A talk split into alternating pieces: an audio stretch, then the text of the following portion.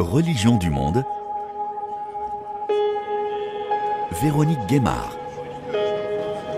Non, non, l'Église, c'est sans moi. Ils ont trahi Dieu, ils ont trahi les victimes d'abord, les parents des victimes qui confiaient leurs euh, enfants en toute confiance. Ils ont trahi les autres fidèles aussi, euh, avec euh, tout le silence qu'il y avait autour de ces affaires-là. Enfin, ils s'autoproclament savoir nous guider vers le bien, savoir discerner le bien du mal. Et ils ont protégé des pédophiles pendant des décennies. Il n'y a pas plus grand qu'une trahison. Quoi. Donc moi, c'est niette, c'est terminé à vie.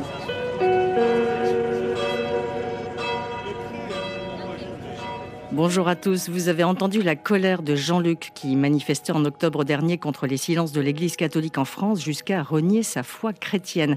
Il y a un an, la publication du rapport de la commission indépendante sur les abus sexuels dans l'Église, la CIAZ, avait causé un tsunami dans l'Église catholique en France. Le rapport avait révélé le caractère systémique des abus sexuels et son ampleur, avec depuis 50 ans entre 215 000 et 330 000 personnes victimes alors qu'elles étaient mineures, victimes donc de violences sexuelles par un membre de l'Église. Mais récemment, on assiste à de nouvelles déflagrations qui font encore trembler l'institution. En pleine assemblée plénière des évêques de France à Lourdes, début novembre, de nouveaux scandales d'agressions sexuelles commis par des évêques et jusqu'à un cardinal sont venus ternir un peu plus l'image fissurée de l'Église. Les paroissiens qui attendaient davantage de transparence de l'institution pour traiter ces cas exigent des réponses claires. Des collectifs font entendre leur voix sur les réseaux sociaux et dans quelques rassemblements, comme ici à Paris, devant la cathédrale Notre-Dame pour dénoncer le silence de l'Église malgré les avancées obtenues depuis un an. Alix Huon est membre du collectif Agir pour notre Église. Elle porte une banderole avec ces mots c'est vraiment le message premier des manifestations et des mouvements qu'on fait aujourd'hui. C'est de dire que le silence est une participation au mal, c'est ce que j'ai sur ma banderole. C'est vraiment de dire que cette loi du silence, le fait de vouloir couvrir les affaires, d'avoir cette impression que ça va protéger l'Église alors que ça ne fait que décaler la révélation des faits et d'ajouter à la souffrance des victimes et de leurs proches. Donc c'est vraiment ce silence qui ne peut pas perdurer et qui en plus brise complètement la confiance avec euh, bah, l'ensemble des croyants et des croyantes, puisque si on s'imagine qu'un certain nombre d'abuseurs peuvent continuer à être protégés, eh bien, ça met par défaut un soupçon sur tout le monde. Nous, on s'est appelé Agir pour notre Église, c'est parce que justement, on voulait euh, se dire, bah, notre Église, c'est Notre-Dame qu'on a derrière nous euh, qui est en travaux notre Église, euh, il faut la réparer, il faut faire en sorte qu'elle puisse tenir debout et tenir son rôle. Donc on ne se dit pas, bah, puisque ça ne marche pas, on s'en va. On essaye de faire ce qu'il faut pour la réparer. Mais là, on veut adresser un message fort à nos évêques pour qu'aussi ils nous entendent et pour que l'ensemble de l'Église se sente concerné. Parce que bah, le fait d'éviter les abus et d'accompagner les victimes, ça n'est pas uniquement l'affaire euh, des évêques et des instances de réparation. C'est l'ensemble du peuple de Dieu qui est responsable. Pour faire le point un an après ce rapport de la SIAZ, j'accueille dans nos studios Véronique Margron. Bonjour. Bonjour à vous. Vous êtes présidente de la Conférence des religieux et religieuses de France, la COREF. Vous êtes sœur dominicaine et vous avez mis sur pied une commission de reconnaissance et de réparation, la CRR, présidée par l'ancien magistrat euh, Antoine Garapon. Tout d'abord, une réaction à cette colère qu'on vient d'entendre. Le silence, c'est une participation au mal, nous dit Alixion. Je ne peux malheureusement que confirmer que c'est tout à fait exact. Hein. Le silence participe du caractère systémique. C'est bien cela qui fait, euh, entre autres, le caractère systémique des abus et des agressions dans l'Église. Donc malheureusement, je ne peux que confirmer euh, ce, ce qui vient d'être dit par cette dame fort justement. C'est un sentiment d'impuissance? En tout cas, c'est un sentiment de fatigue, disons, hein, au moins, au minimum, euh, d'impuissance, non, parce que je crois que, euh, comme cette dame, j'essaie avec bien d'autres de faire ce que je peux, et heureusement, aujourd'hui, nous sommes en quelque sorte tout un petit peuple à essayer de faire tout ce que nous pouvons, mais en, en tout cas, un sentiment que la tâche est lourde et qu'elle est large, qu'elle est grande, donc aussi que c'est long et que ce sera encore long, et qu'il y a beaucoup d'embûches, cela oui.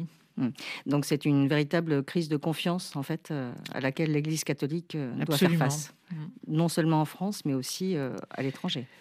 C'est une crise de confiance mondiale. Alors plus les communautés sont sont conscientes, plus la crise est profonde en quelque sorte. Hein. Donc c'est le cas, et c'est heureux, de la communauté catholique en France, qui est plus consciente sans doute que d'autres.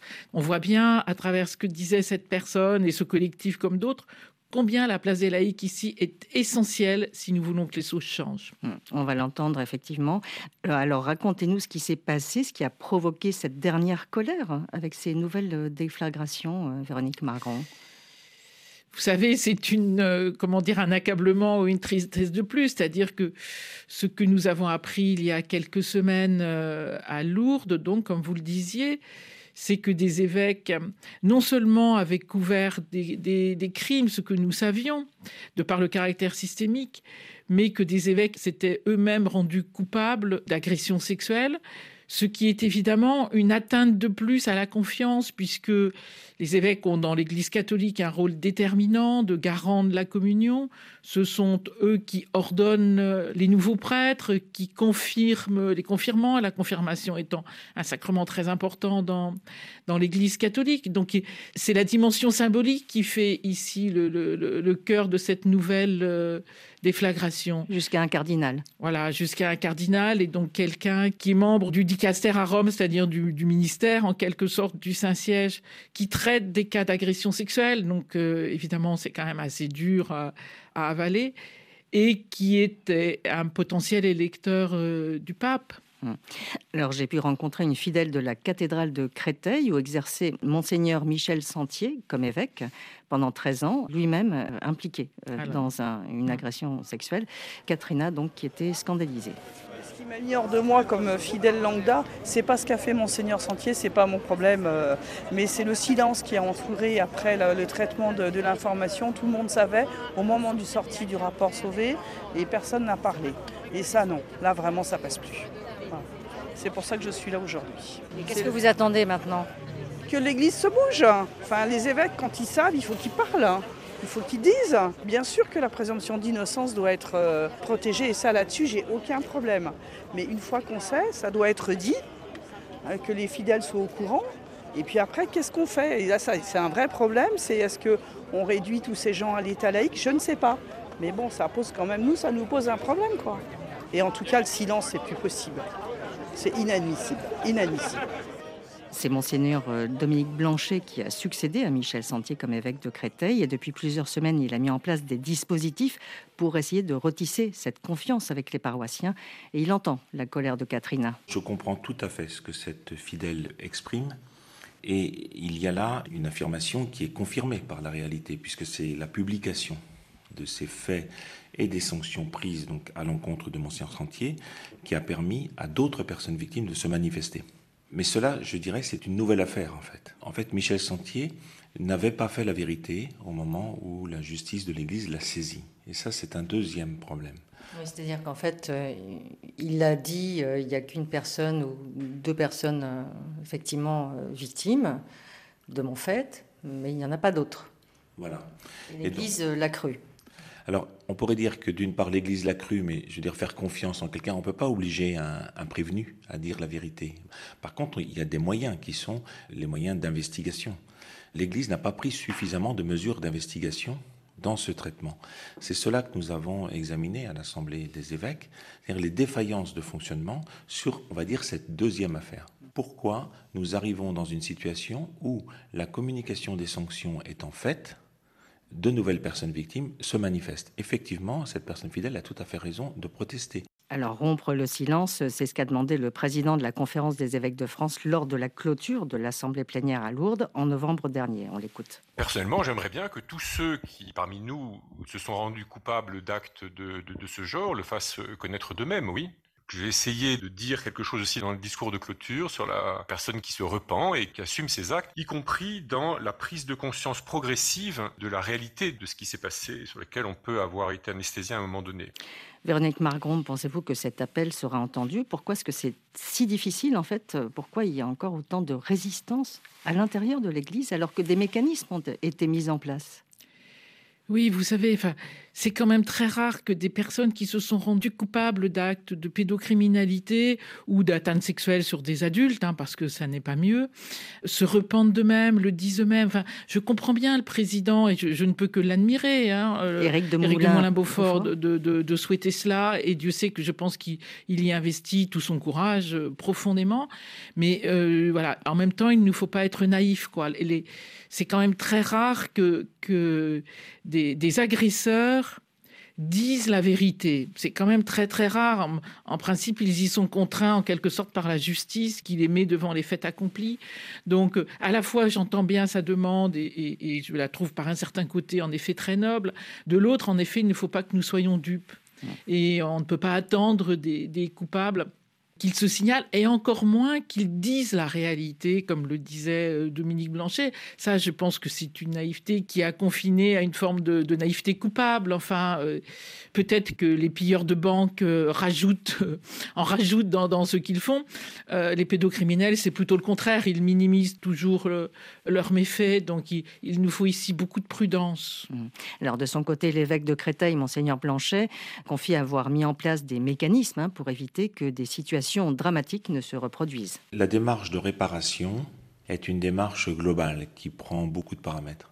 Dans le diocèse de Créteil, nous sommes engagés dès l'an dernier à mettre en œuvre un processus très travaillé de prévention avec une charte à signer par toutes les personnes qui sont auprès des enfants et des jeunes, de pouvoir s'aider entre nous à nous prévenir de postures qui ne seraient pas bonnes ou qui pourraient générer de l'inquiétude. Il y a une formation aussi pour tous les acteurs. Aujourd'hui, on a plus de 300 personnes qui se sont formées avec le CRI AVS, qui est une structure extérieure, qui est une structure publique pour euh, travailler sur les, violences sexuelles. Et puis, il y a après les mesures prises pour euh, la relation euh, entreprise avec les personnes victimes et qui du coup est indépendante, donc l'INIR pour les diocèses, et nous envoyons à l'INIR toutes les personnes qui se sont manifestées dans le diocèse de Créteil ayant été victimes d'abus depuis quelques décennies. Pour le diocèse de Créteil, ça représente 15 personnes, pour vous donner une idée. Et également, mais de façon indépendante, ça n'est pas lié à ces 15 personnes, nous abondons le fonds Célam. Et donc, dans le diocèse de Créteil, nous avons vendu un logement qui était le logement euh, dans lequel je résidais euh, en arrivant pour abonder le fonds Célam. Donc, chaque diocèse a dû réfléchir qu'est-ce qu'il pouvait faire pour abonder le fonds CELAM parce qu'il nous faut rassembler quand même de l'ordre de 20 à 40 millions. Actuellement, il y a 20 millions de rassemblés. Sans doute, il faudra euh, augmenter. Nous allons voir au fur et à mesure où des personnes victimes se manifesteront. Actuellement, il y a 1550 victimes qui se sont manifestées auprès de l'INIR. Voilà. En tout cas, notre réponse, elle est de dire nous sommes vraiment disposés à entrer dans ce processus de justice réparatrice, restauratrice, avec donc la disposition qui est la question de fond à poser au départ à une personne victime. Que pouvons-nous faire pour vous maintenant que nous avons acté le fait des abus? Véronique Margron, euh, Monseigneur Blanchet l'évoque, de nombreux mécanismes sont en place. Donc depuis un an, deux instances ont été mises en place à l'issue du rapport de la SIAZ. Donc l'INIR, euh, à laquelle il faisait référence, l'instance nationale indépendante de reconnaissance et de réparation, et la CRR, donc euh, que vous avez euh, mise sur pied pour traiter donc des cas prescrits hein, pour ces deux instances, soit parce que la justice civile pas ne peut forcément prescrits, ce peut être aussi des cas non prescrits des cas prescrits ou non prescrits. Donc, euh, soit parce que la justice civile euh, ou ne peut pas plus intervenir, ou la justice canonique, euh, voilà, qui se met aussi en place, la justice de l'Église. Donc, pour la CRR, où est-ce qu'on en est aujourd'hui, Véronique Margron, cette commission reconnaissance et réparation qui concerne donc les religieux et religieuses? Voilà, les agresseurs religieux religieuses, oui, les personnes qui ont été victimes, mineures ou majeures, de, de religieux ou de religieuses. Euh, je crois que la CRR accompagne environ 500, 500 personnes aujourd'hui dans ce processus euh, qui est un processus long de reconnaissance et de réparation, long parce qu'il faut prendre le pas de la personne victime. Il ne s'agit pas de dire, voilà, on va faire ça en trois étapes ou en trois rencontres, pas du tout. Il faut parfois des dizaines et des dizaines d'heures hein, euh, au fil du temps pour que, avant tout, la personne soit absolument sûre que non seulement euh, les membres de la commission qui vont la voir souvent, ou à son domicile ou proche de son domicile comme elle le souhaite, hein, pour ne pas faire venir tout le monde à Paris, reconnaissent vraiment la gravité des faits et la gravité des traumatismes subis, que c'est fait par des personnes compétentes et indépendantes et puis pour que euh, peu à peu s'engage la réflexion sur quel type de réparation, c'est-à-dire aujourd'hui qu'est-ce qui peut soutenir la vie? En fin de compte, l'acte de justice, c'est cela. On ne peut plus réparer euh, les vies qui ont été brisées, les vies qui ont été euh, aussi dévastées. Donc ce sont des réparations morales et des réparations financières. Mais beaucoup de demandes concernent des réparations aussi morales. Par exemple, parler aux religieux de la congrégation, leur dire en face qu'est-ce que ça fait que d'avoir été victime euh, d'un religieux? Ce peut être euh, voir les archives, ce peut être faire un appel à témoignage pour trouver d'autres victimes. Voilà, en, plus, bien sûr, des réparations financières bien légitimes. Mmh. Alors, les associations de victimes civiles ont eu un rôle primordial. Stéphane Girard, lui, a été victime d'agressions sexuelles quand il était enfant, enfant scout, par le père Bernard Prénat, qui a finalement été condamné à 5 ans de prison par la justice civile et par la justice canonique, la justice de l'Église. Stéphane Girard, lui, n'a pu s'exprimer sur ce qu'il a enduré que bien longtemps après les faits. Moi, j'ai été scout au groupe Saint-Luc dès l'âge de 6 ans jusqu'à mes 18 ans. Et j'ai, comme de nombreux autres euh, scouts, été euh, victime euh, d'attouchements sexuels de la part du père Prénat, aujourd'hui Prénat. Comme beaucoup, bah, je n'ai rien dit. Et donc j'ai enterré ça et vécu avec pendant des décennies jusqu'à ce que l'association La Parole Libérée se crée. Et comme son nom l'indique si bien, la parole s'est libérée. Bah, il y a eu un certain nombre d'étapes. Euh, L'Église avait mené une enquête interne, donc j'avais témoigné. Puis après, euh, il y avait eu une possibilité de procès canonique, puisqu'il y avait prescription pour la justice, euh, on va dire, civile française. Voilà, donc bah, j'ai saisi la possibilité de cette justice canonique.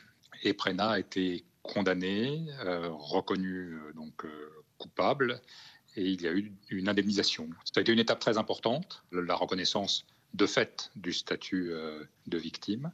Dans votre vie euh, quotidienne, de quelle façon euh, ces affaires de pédophilie hein, dans l'Église que vous avez subies vous ont porté préjudice au niveau moral, au niveau de votre vie quotidienne? De quelle façon ça a pesé? Alors ça pesé surtout, alors je m'en rendais pas compte, mais dans ma vie intime, euh, une difficulté euh, à tout ce qui était la tendresse, l'affection, que j'avais tendance à prendre euh, pour des agressions, comme j'avais pu subir. Donc une mise à distance de cela, une mise à distance de l'intimité, toucher dans, la chair, et donc après mettant la chair et peut-être les plaisirs de la chair à, distance.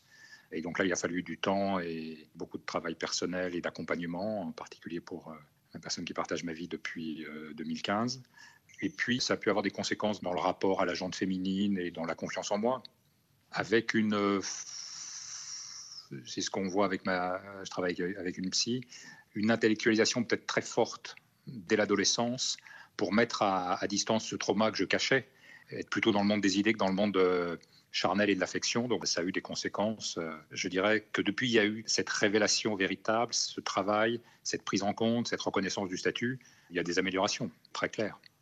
Est-ce que le travail que fait Linière dans ce sens, d'écoute, individualisé, c'est ce que revendique en tout cas Linière, est-ce que c'est effectivement un passage absolument nécessaire? Ça me semble un passage absolument nécessaire qui est très très bien fait. J'ai une référente tout à fait de, grande qualité et une nouvelle fois, plus que le sentiment, la réalité d'être écouté. Et c'est très important dans le parcours de, reconstruction. On ne pourra pas euh, oublié, euh, comme dit euh, la chanson, il faudra vivre avec, mais c'est un accompagnement qui est très précieux. Et au niveau des indemnisations bah, Pour moi, la question financière, sans donner le montant de ce que j'ai demandé, et puis j'ai pas encore le, résultat du collège, mais c'est ce qu'on pourrait appeler le precium doloris dans les assurances. Donc voilà, ça m'a donné le prix de la douleur euh, qui ne remplacera jamais hein, toutes les difficultés que j'ai pu avoir et j'aurais préféré évidemment ne jamais connaître ça hein, que d'avoir une indemnisation financière. C'est une évidence, mais il vaut mieux le dire.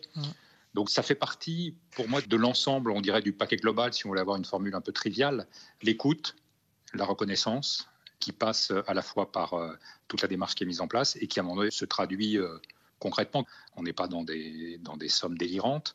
Il y a des règles fixées par l'INIR qui me semblent tout à fait justes, mais ça traduit concrètement. Voilà, c'est, à un moment donné, il faut payer d'une manière ou d'une autre. Est-ce que euh, tout cela a remis en question votre rapport à l'Église? Oui. Oui, oui, le jour où j'ai reçu le courrier euh, dans lequel on m'indiquait que Prena était coupable, que j'étais victime et qu'il y aurait une indemnisation, une reconnaissance du préjudice, j'ai enlevé ma médaille de baptême. Voilà, donc je ne l'ai pas détruite, hein, mais je l'ai enlevée, donc je ne la porte plus. De nouvelles affaires euh, ont été révélées euh, lors de l'assemblée plénière des évêques. Qu'est-ce que ces nouvelles révélations évoquent pour vous?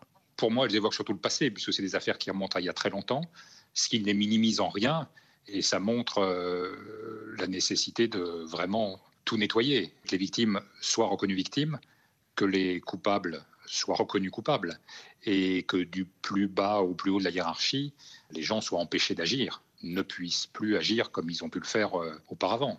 Donc ça donne un, sentiment euh, trop c'est trop, c'est insupportable.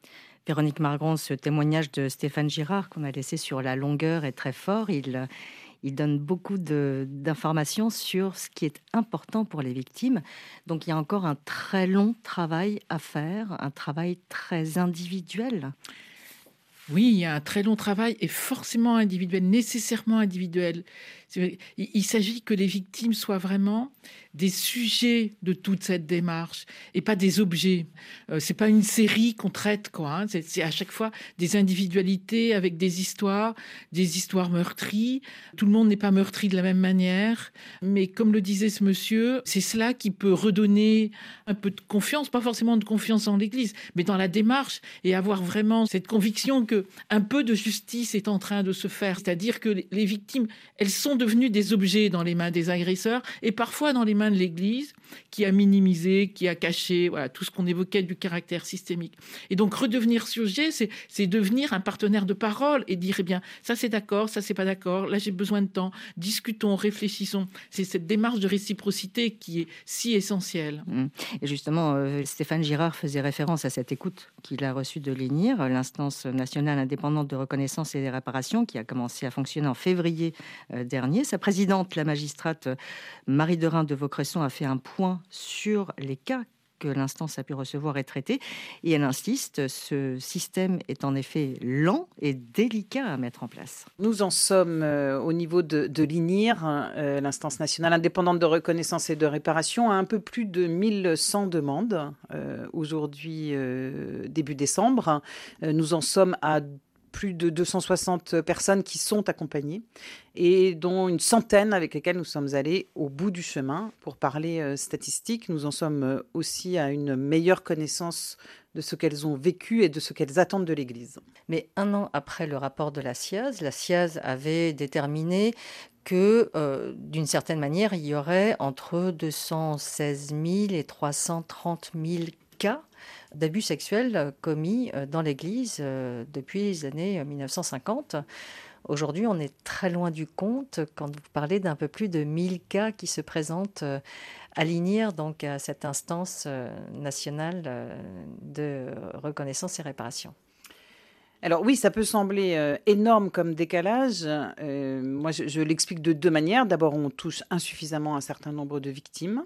Ensuite, notre démarche a eu du mis du temps à s'installer et c'est inévitable pour ce, genre de situation. Donc ça entraîne de l'attente pour les personnes qui se sont déjà adressées à nous et ça se sait. Donc certaines personnes, et elles nous le disent d'ailleurs, hein, préfèrent attendre euh, de, pour adresser leur euh, demande que nous puissions la traiter plus rapidement sans les obliger à attendre à nouveau euh, avec, avec nous, avec l'instance. Et puis enfin, c'est très coûteux, c'est très onéreux de se replonger dans ces histoires, même si on prend énormément de précautions pour ne pas euh, réaviver euh, les traumas. Euh, et des personnes préfèrent ne pas entrer dans cette démarche. Dans une même fratrie, des personnes peuvent souhaiter ardemment solliciter l'INIR et, et, faire ce chemin avec nous et d'autres surtout ne pas le faire parce qu'elles savent que d'abord parce que pour certaines elles ont tourné une page, elles sont passées à autre chose. Euh, et puis pour d'autres, elles ne veulent absolument pas euh, repartir dans des souvenirs de, de ce qu'elles ont vécu. D'une certaine manière, le rapport de la SIAZ a déjà été pour un certain nombre de victimes une réponse? Absolument. Il y a des personnes qui s'adressent à nous d'ailleurs en disant moi ce qui m'importe aujourd'hui alors que la démarche existe, euh, c'est uniquement de m'assurer que je fais bien partie des personnes victimes. J'ai eu une première étape avec la SIAZ et aujourd'hui je vais le vivre avec vous, mais sans entrer dans une démarche de réparation, simplement être compté. Certains demandent une réparation euh, matérielle, donc euh, financière, et un certain nombre estiment que euh, la fourchette entre 8 000 et 60 000 euros, selon donc les cas, est totalement insuffisante. Qu'est-ce que vous répondez? Alors, je réponds qu'on est dans un exercice particulier qui euh, ne peut pas s'aligner sur ce qui existe euh, dans la justice, quand bien même on euh, on s'est inspiré de ce qui existait du côté de la justice civile, mais surtout de ce qui existait du côté des commissions qui peuvent ressembler à notre fonctionnement. C'est évidemment symbolique au bout du compte, c'est le sens de la démarche de réparation. ce que j'ai envie d'ajouter, c'est qu'il n'y a évidemment pas que les questions d'argent. En revanche, c'est d'avoir quand même une réponse qui soit suffisamment consistante pour satisfaire les attentes des personnes victimes. Et enfin, c'est surtout que jamais on ne sera euh, pécuniairement à la hauteur de ce que les personnes ont vécu et des conséquences que ça a pu avoir dans la vie d'un certain nombre d'entre elles. Véronique Margron, au niveau de la commission euh, reconnaissance et réparation, euh, qu'est-ce que vous avez comme retour? Et notamment concernant les prêtres, les religieux et les religieuses, c'est-à-dire de l'intérieur de l'institution. Qu'est-ce que vous avez comme écho de euh, la mise en place de ces structures, de ces instances? Alors c'est un peu particulier justement à la vie religieuse parce que euh, la commission euh, Garapon, la, la, CRR, elle travaille exactement comme l'a évoqué Marie de Rhin à l'instant, mais en plus elle entre aussi en discussion avec la congrégation religieuse concernée. C'est-à-dire si vous avez été victime d'un religieux de la congrégation X, eh bien il faut que la congrégation X puisse répondre que le religieux soit vivant ou mort, il faut, que la congrégation réponde. Donc il y a un partenaire très particulier qui est la congrégation. Les retours que nous avons aujourd'hui, moi je ne suis pas membre de cette commission bien sûr, hein, mais c'est que les congrégations sont plutôt majoritairement très soulagées de la présence de cette commission, du travail magnifique, extraordinaire vraiment euh, qu'elle effectue, et du coup d'avoir un vrai tiers de justice, parce que quelle que soit sa bonne volonté aujourd'hui, de toute façon elle est jugée partie. Et donc, si on la laissait dans une relation duel, on introduit une dissymétrie extrêmement forte entre une institution puissante, une congrégation installée, et puis une, victime, elle toute seule. Donc, la commission fait vraiment tiers de justice, et c'est vraiment sa fonction. Et cela, c'est très important. Et les congrégations sont pour le moment très partie prenante, c'est-à-dire vraiment viennent de façon très transparente euh, auprès de la commission, avec leurs propres dossiers, leurs archives et pour le moment, il n'y a eu aucune contestation, en tout cas, sur ce qui a été proposé par la Commission comme type de réparation, y compris financière. Mmh. Alors, on parle de victimes qui se trouvent euh, en France, sur le territoire français. Que se passe-t-il pour euh, des victimes euh, étrangères qui auraient été abusées par des prêtres français, mais à l'étranger? Oui, vous soulevez une vraie difficulté, même une vraie souffrance. C'est-à-dire qu'il y a en France, euh, il y a eu toute une tradition en France de congrégation missionnaire. Hein, ça fait partie de, l'histoire euh, de l'Église de France. Et donc, parmi ces prêtres religieux missionnaires, il y a malheureusement des agresseurs, qu'ils soient encore vivants ou morts.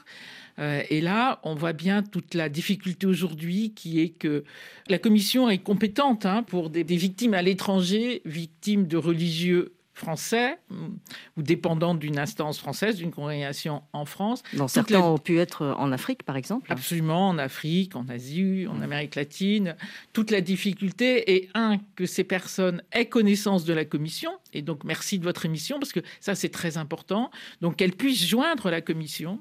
Et après, la commission, elle, évidemment, n'a pas les moyens d'aller sur place. C'est impossible. Donc, elle peut faire des visios. Heureusement, aujourd'hui, il y a beaucoup cela. Donc, euh, mais ça suppose vraiment qu'il y ait un contact. C'est-à-dire que la, commission, malheureusement, ne peut pas aller chercher les victimes. Donc, ça, ça pour entendre leurs témoignages. Voilà, ça, c'est un vrai problème pour, le moment sur lequel nous réfléchissons. Hein. Est-ce qu'on peut avoir des correspondants? Mais alors, vous voyez bien qu'il en faudrait beaucoup euh, qui puissent au moins écouter les personnes. Là, je pense à une, victime en Afrique du Sud qui a fait son témoignage auprès du diocèse pour qu'il puisse être ensuite euh, communiqué. Donc, on a besoin là de médiateurs en quelque sorte, si on veut essayer quand même de, rejoindre. Euh, au moins un certain nombre de, ces victimes euh, à l'étranger. Mmh.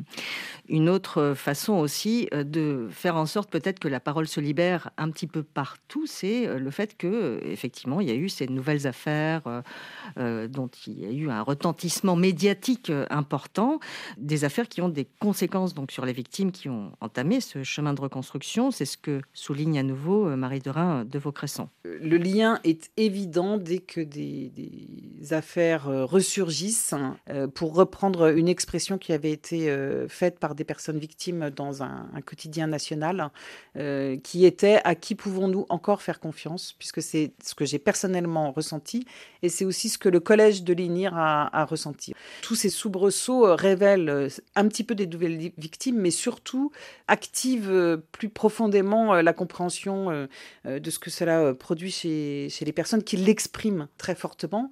La demande de clarté pour reprendre un, mot qu'utilise euh, Véronique euh, Margron, euh, plutôt que transparence, et je partage absolument son approche, aujourd'hui est indéniable. Il est très fortement demandé par les personnes victimes elles-mêmes, mais aussi par l'ensemble des fidèles, qui se sentent, je crois, pris en otage, témoins de choses qu'ils ne veulent pas ou plus qu'il se passe. Donc l'interpellation, euh, elle est euh, fréquente à ce niveau-là. Et je dois dire que moi aussi, je, je m'en fais le relais et je crois qu'il y a encore des progrès à faire du côté de l'Église de France. Véronique Margron, c'est cette demande de clarté de la part de votre institution, de l'Église, donc, euh, que vous réclamez Bien sûr, on le voit bien, dire que, comme le disait Marie de cette demande de clarté, elle est vitale parce que c'est un devoir envers les, victimes et leurs proches, parce que on oublie aussi que les proches sont des victimes collatérales extrêmement importantes. Hein.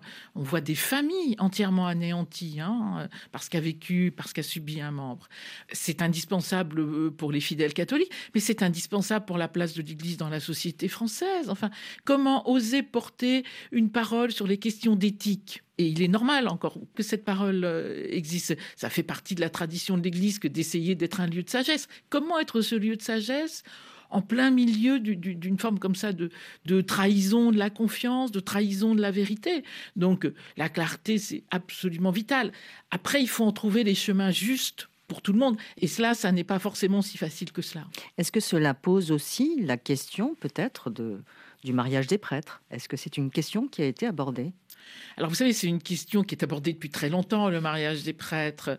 Moi, je suis toujours un peu en, difficulté avec cette question parce que j'aimerais qu'on la traite pour elle-même et qu'on ne la mélange pas aux agressions sexuelles, car j'ose penser comme femme qu'on ne va pas imaginer que euh, d'avoir une conjointe empêcherait un prêtre d'être pédocriminel, car je pense que c'est quand même une place de la femme qui est plus que discutable, et par-dessus le marché, l'ampleur des crimes d'inceste vient dire que malheureusement, ça n'y fait rien. Mais qu'il faille réfléchir à la place du célibat, cela oui, mais c'est d'abord à la représentation du célibat. Autrement dit, le fait d'avoir magnifié le célibat ecclésiastique comme si c'était une sorte d'état sacré. Cela a participé du caractère systémique. Ça, c'est très clair. Et a participé de l'instrumentalisation du discours religieux au service des agressions. Et cela, c'est pour moi qui essaie d'être chrétienne, c'est terrifiant. Donc là, oui, après qu'il y ait une réflexion sur le mariage des prêtres comme tel, oui, mais par pitié, en dehors de notre question. Véronique Margron, il reste donc encore beaucoup de progrès à faire, hein, comme le dit aussi donc Marie de de Vaucresson.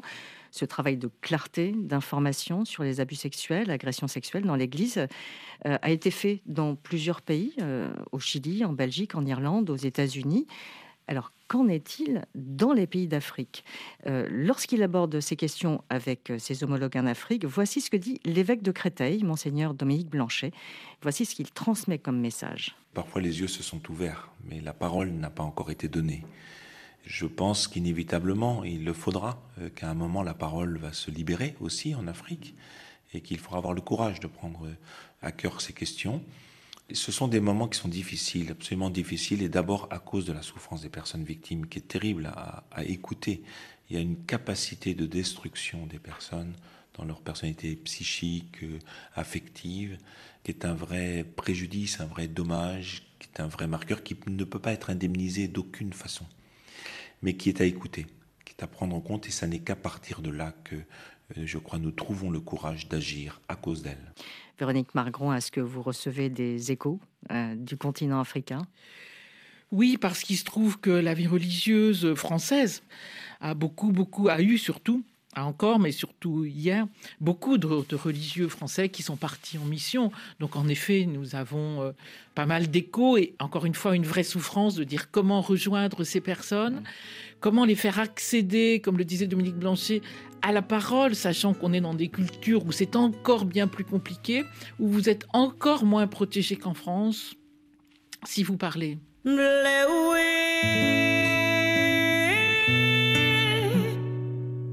Yeah.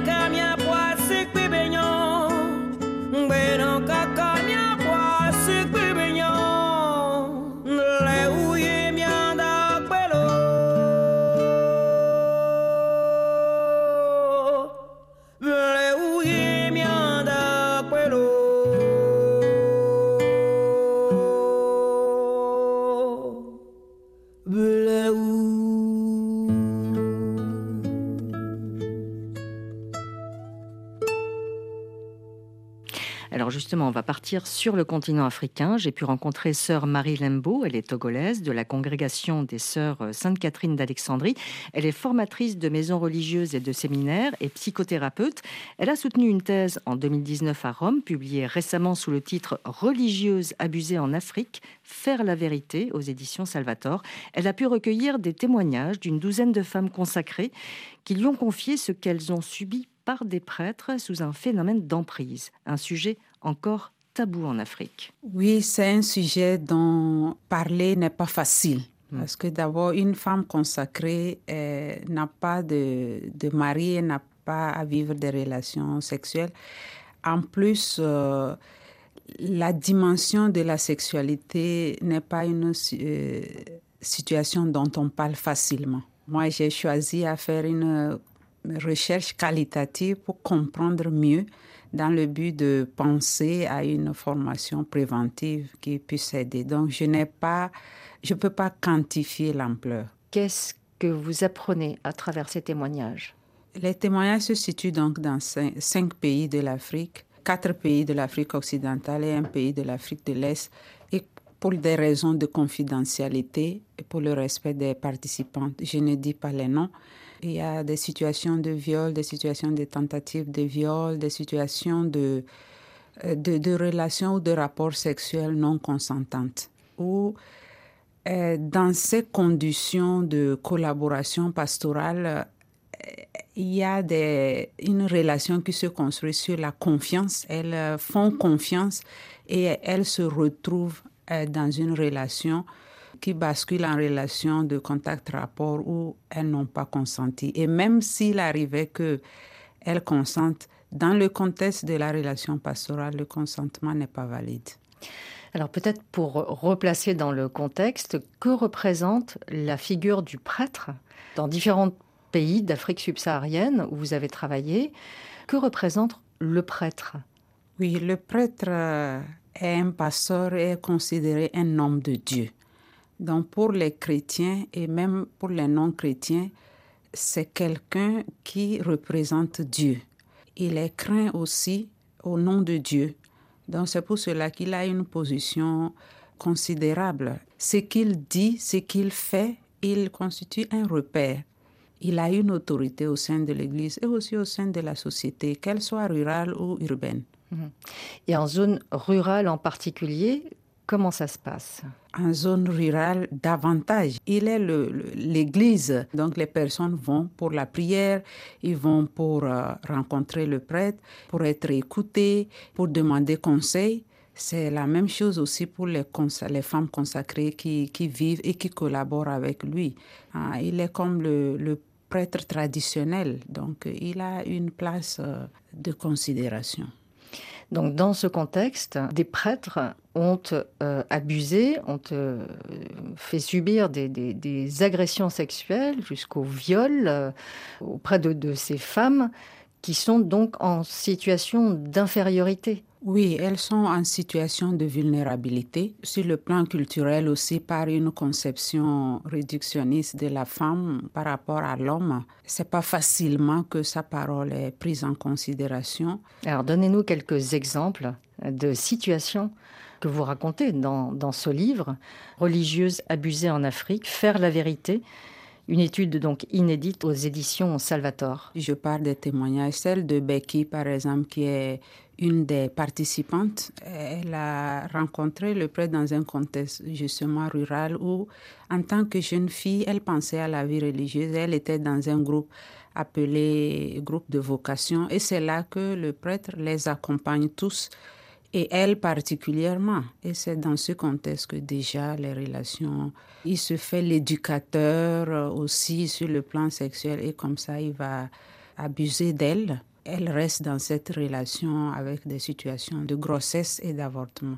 Il y a aussi le cas de Libéria. Elle, c'est une femme consacrée qui collabore avec le prêtre. Mais dans une œuvre où il est le directeur, elles sont subordonnées, disons, où ce contact et ce travail dans des milieux clos va créer une familiarité où il euh, demande à la rencontrer il va tenter de, l'abuser dans sa propre communauté, par exemple. Il y a aussi une aide financière, souvent, une aide aussi pour euh, introduire les, ces, jeunes femmes qui veulent être consacrées, qui veulent donc euh, se vouer euh, à l'Église. Il y a aussi ce système d'emprise. Oui, dans le cas d'Anita, par exemple, voulant rentrer dans la vie religieuse, les parents n'ont pas vraiment voulu et elle était laissée à elle seule. Il l'a aidée et à partir de ça, il a fait aussi des avances qui fait que les femmes consacrées se trouvent dans une situation comme de reconnaissance et de gratitude vis-à-vis du prêtre qui en abuse. Alors la difficulté pour ces femmes, c'est d'en parler. On reste dans le, dans le silence. Oui, dans la recherche que j'ai faite, c'est Libéria qui a pu parler à sa communauté. Le jour où elle a été tentée d'être violée, elle a réagi et la responsable a compris qu'il y avait quelque chose et qui l'a aidée à affronter le prêtre. Dans les autres cas, elles disent j'avais peur de parler en communauté. Les sœurs peuvent ne pas me croire et vont penser que c'est moi qui ai provoqué le prêtre. Elles se culpabilisent davantage. Elles ont honte plutôt que de pouvoir parler. Alors comment crever l'abcès, c'est-à-dire euh, faire en sorte qu'il y ait une parole qui puisse se libérer au sein de ces congrégations avec les sœurs euh, et auprès des, prêtres. Oui, justement, c'est pour cela que je suis très reconnaissante aux participantes qui ont osé, à ma demande, parler pour euh, creuser l'abcès, justement, parce que c'est l'abcès qui est là, ça pue, mais qui est toujours couvert. Et par rapport à ça, il est difficile de soigner. C'est ce que nous tentons de faire, même si nous sommes au début. Le chemin se fait, euh, mais il y a beaucoup de défis encore dans ce domaine. Est-ce que cette multiplication d'affaires euh, qui sont sorties sur le domaine public, en France, on parle évidemment du rapport euh, Sauvé qui a été publié donc en 2021. Est-ce que ces affaires ont, d'une certaine manière aussi, eu un impact pour une libération de la parole? C'est vrai que le, rapport euh, de la SIAS et autres rapports des autres églises euh, aux États-Unis ou ailleurs, euh, au Chili, oui, dans d'autres pays, ont un impact positif sur les chrétiens, surtout les chrétiens qui, qui souffrent les abus ou qui sont témoins des abus et qui ne sont pas d'accord. Et donc ça libère la parole. Mais au niveau de l'Afrique, euh, c'est tout un continent. C'est au niveau de chaque pays. Il y a des personnes individuellement, des autres chrétiens, les autres fidèles, pas seulement les femmes consacrées, mais des femmes, des jeunes filles, qui parlent individuellement ou qui ont la facilité de dire effectivement, c'est pas juste, ça ne peut pas être comme ça. Mais au niveau de l'Afrique, euh, il n'y a pas des études pour quantifier cela il n'y a pas une euh, enquête de manière systématique avec des personnes laïques comme la France a pu faire. Et vous pensez que ça manque, qu'il faudrait que ça soit fait? Oui, pour faire la vérité, pouvoir vraiment euh, creuser l'abcès et en guérir et retourner à suivre le Christ, il le faudrait. Véronique Margron, vous connaissez euh, sœur Marie Limbaud. Euh, donc il faudrait que des évêques lancent des enquêtes pour avancer Sans doute. D'abord, je veux saluer son courage. C'est vraiment une femme extraordinaire et, heureusement qu'elle est là et qu'il y en a un certain nombre comme elle, ou, je pense aussi à Stéphane Joulin, extrêmement engagé sur ces sujets depuis, depuis très longtemps, et qui a fondé un centre euh, de, protection des mineurs aussi euh, en Afrique, ce qui est aussi très important que tout cela soit pas seulement du côté de, de, de la vieille Europe. Euh, après que les évêques engagent un travail, il le faudrait, mais vous voyez bien, ça, ça, enfin, ça paraît quand même très compliqué mmh. parce que dans beaucoup de cas, ils sont eux-mêmes complètement compromis.